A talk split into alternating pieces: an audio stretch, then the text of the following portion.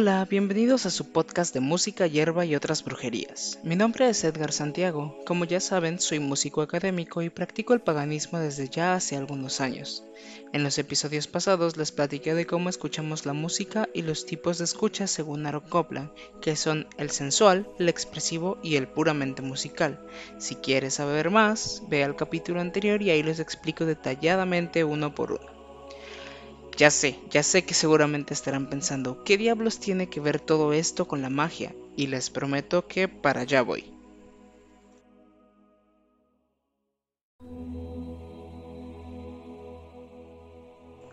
En el capítulo de hoy vamos a profundizar un poco en lo que ya había mencionado antes de la teoría de los efectos, ya que la música no siempre ha sido como la conocemos y muchos estudiosos de siglos pasados intentaron descifrar el cómo hacer sentir con la música.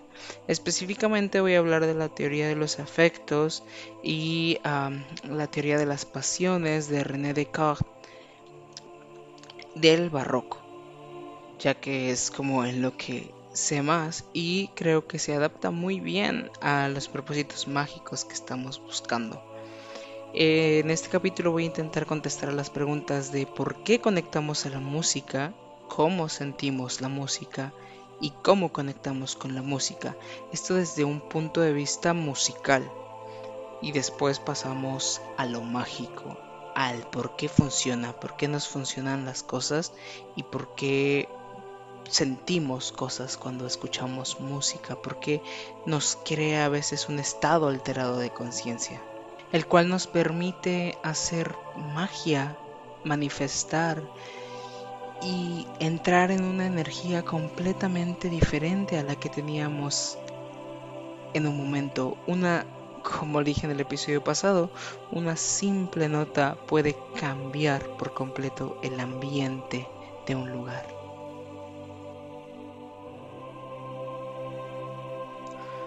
Antes de entrar de lleno en este tema musical, me gustaría que nos enfocáramos en el periodo renacentista de la historia, en específico en una figura que vamos a tomar de referente, que es René Descartes, quien fue un filósofo matemático y físico que vivió entre los siglos XVI y XVII. Seguramente eh, han escuchado de él, ya que fue un filósofo muy famoso, y bueno, tiene muchos tratados y demás. En específico quiero que tengamos en cuenta dos conceptos que él manejaba los espíritus animales y las pasiones del alma. Los espíritus animales eran como un lazo de unión entre el alma y el cuerpo del hombre, una como virtud media que suplía en el cuerpo la acción del alma en la esfera de lo sensible o de las emociones que este filósofo negaba. Le servía para la explicación de la vida animal en el hombre que por hipótesis no podía proceder del alma. En realidad admitía que no eran otra cosa más que cuerpos a manera de partículas sumamente tenues que tal como una llama eran capaces de un movimiento muy rápido a través de las partes del cuerpo. Así que trataba de explicar por tales movimientos de estos seres hipotéticos todas las alteraciones que tienen lugar en el organismo humano relacionadas con el sentimiento y el hecho de locomoción. En palabras cortas, los espíritus animales son todos estos impulsos que podríamos tener en el cuerpo que nos hacen movernos de cierta o determinada forma, que mueven nuestros instintos. Por eso es que son espíritus animales. Por otro lado, Las Pasiones del Alma, específicamente es una obra, es la última obra publicada de René Descartes y fue completada en 1649. Está de hecho dedicada a la reina Cristina de Suecia.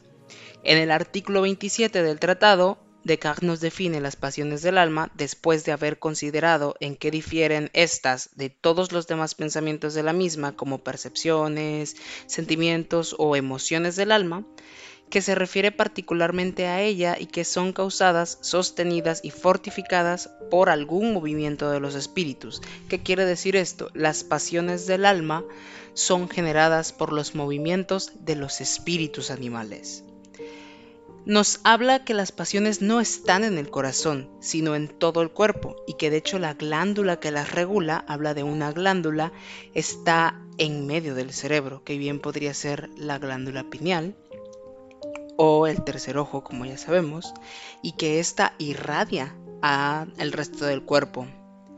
De hecho, Descartes menciona que es preciso observar que el principal efecto de todas las pasiones en los hombres es que incitan y disponen al alma a querer las cosas para las cuales preparan sus cuerpos, de suerte que el sentimiento del miedo incita a huir, el del valor a luchar, y así, entre otros casos. Descartes menciona y detalla las siguientes pasiones, la admiración, la estimación o el desprecio, la generosidad o el orgullo, la humildad o la bajeza, la veneración, el desdén, el amor, el odio, el deseo, la esperanza, el temor, los celos, la seguridad y la desesperanza, la, irresolución, el valor, la intrepidez, la emulación, la cobardía, el terror, la burla, la envidia, la piedad, el remordimiento, la alegría, la tristeza, la satisfacción de sí mismo, el arrepentimiento, la simpatía y el agradecimiento, la indignación y la ira, la gloria y la vergüenza, el hastío y la añoranza de alegría. Pero nos dice que las seis eh, pasiones primarias son las siguientes. El amor, el odio, el deseo, la alegría, y la tristeza, y que todas las demás que antes mencioné son compuestas de algunas de estas seis o son una especie de las mismas. Obviamente no voy a detallar cada una de las pasiones porque este podcast sería larguísimo. Si les interesa pueden buscar el tratado, fácilmente lo encuentran googleándolo, Las pasiones del alma de René Descartes y ahí está, son varias páginas para estar leyendo y es muy interesante ya que a pesar de ser de siglos atrás hay muchas cosas que aún podemos rescatar para nuestra práctica espiritual. No pretendo darles toda la cátedra de historia, sin embargo, esto es importante porque la teoría de los afectos justo nos habla de cómo se hacía música, de modo a que se movieran los espíritus animales y de esta manera nos hicieran sentir alguna pasión. Pues como ya mencioné, los espíritus animales eran considerados como parte de nosotros, pero una parte independiente, y estos eran capaces de mover las pasiones del alma.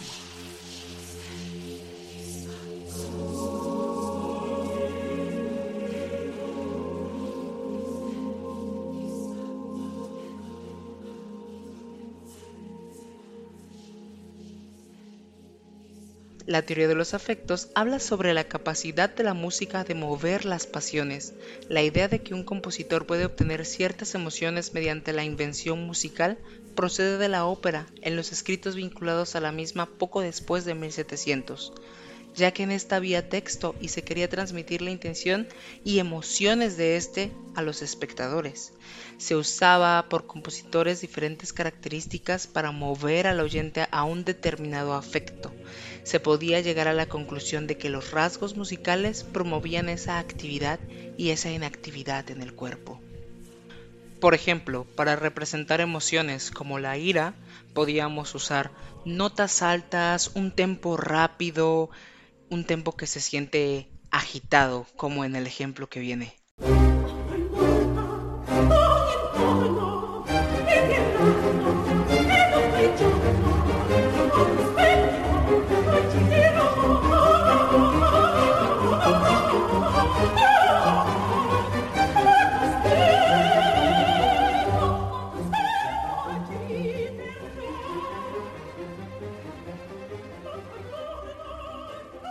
Para cosas tristes, por ejemplo, se usaban tempos más lentos, grados conjuntos o cromatismos de notas muy pegadas, a veces hacia abajo, que se sintieran que va cayendo. En fin, todo este tipo de recursos para generar una sensación de detenimiento y de decaimiento en tonalidades menores, ya que la ira podía representarse en otras tonalidades dependiendo de lo que el compositor quisiera, pero generalmente la tristeza era expresada en tonalidades menores con disonancias, porque estas disonancias de alguna manera duelen, porque no están en la armonía.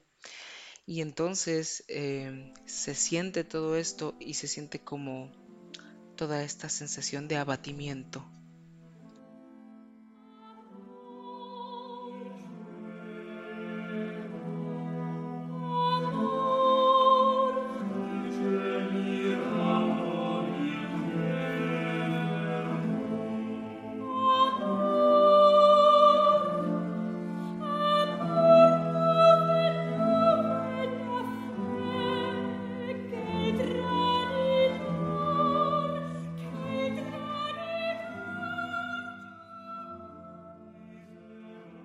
Por otro lado, las cosas con alegría, con dinamismo, las cosas que querían causar una revitalización, usaban igual tempos rápidos o moderados y además de esto, tonalidades mayores, muy brillantes, escalas descendentes y tenemos muchísimos ejemplos de esto.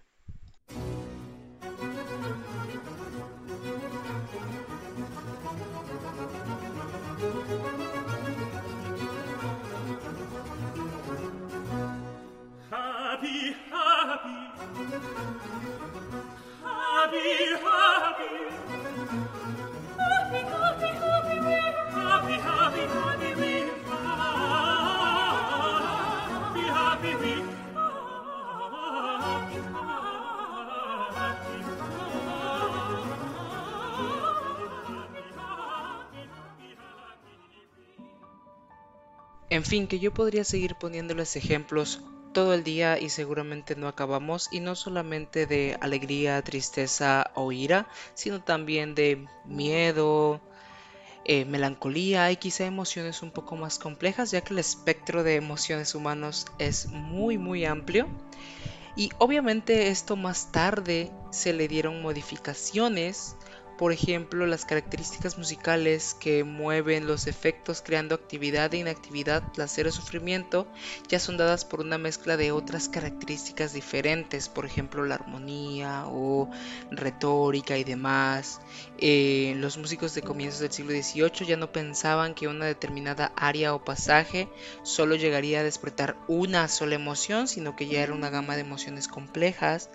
Los compositores siempre trataban de identificar ciertas características con una emoción concreta, ya sea con un motivo o ya sea alguna nota, ya sea algún temita musical. Hay muchos ejemplos musicales que no se relacionan directamente con ciertos afectos, sino con imágenes que llevan a esas emociones eh, y la interpretación después toma muchísima más importancia, pues eh, Muchos de los afectos que se mueven tienen que ver con ella. Por esto muchos de los consejos que se dan en los tratados son escritos para los intérpretes. Lo interesante aquí no es esta teoría de hace cuatro siglos. Lo interesante es que si nos ponemos a pensar, a pesar de que la música ha cambiado mucho, siguen usando muchas veces los mismos recursos. Muchas canciones tristes son lentas y hacia abajo, las canciones alegres más rápidas y hacia arriba y brillantes, las de enojo aún más rápidas y rítmicas, en fin, Quizá en el fondo seguimos moviendo nuestras emociones de una manera similar a como se hacía en esos siglos. Y debido a esto es posible manifestar y entrar en ese estado de plenitud y conciencia alterada, ya que si escogemos el playlist adecuado y nos movemos esas emociones hacia donde nosotros queremos, es posible, no, no, es más, les garantizo que nuestros hechizos, rituales, etcétera, salen mucho mejor y con mejores resultados.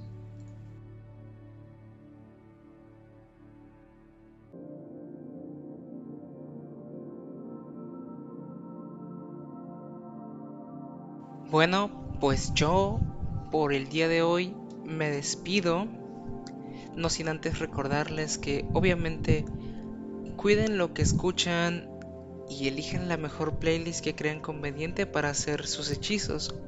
Obviamente voy a estar profundizando más en los siguientes capítulos, solo quería que esto sirviera como una breve introducción a esta teoría para que sepamos de dónde viene esta parte de mover las emociones con la música. De nuevo, mi nombre es Edgar Santiago y esto fue su podcast de música, hierbas y otras brujerías. Tengan un bonito día y hasta la próxima.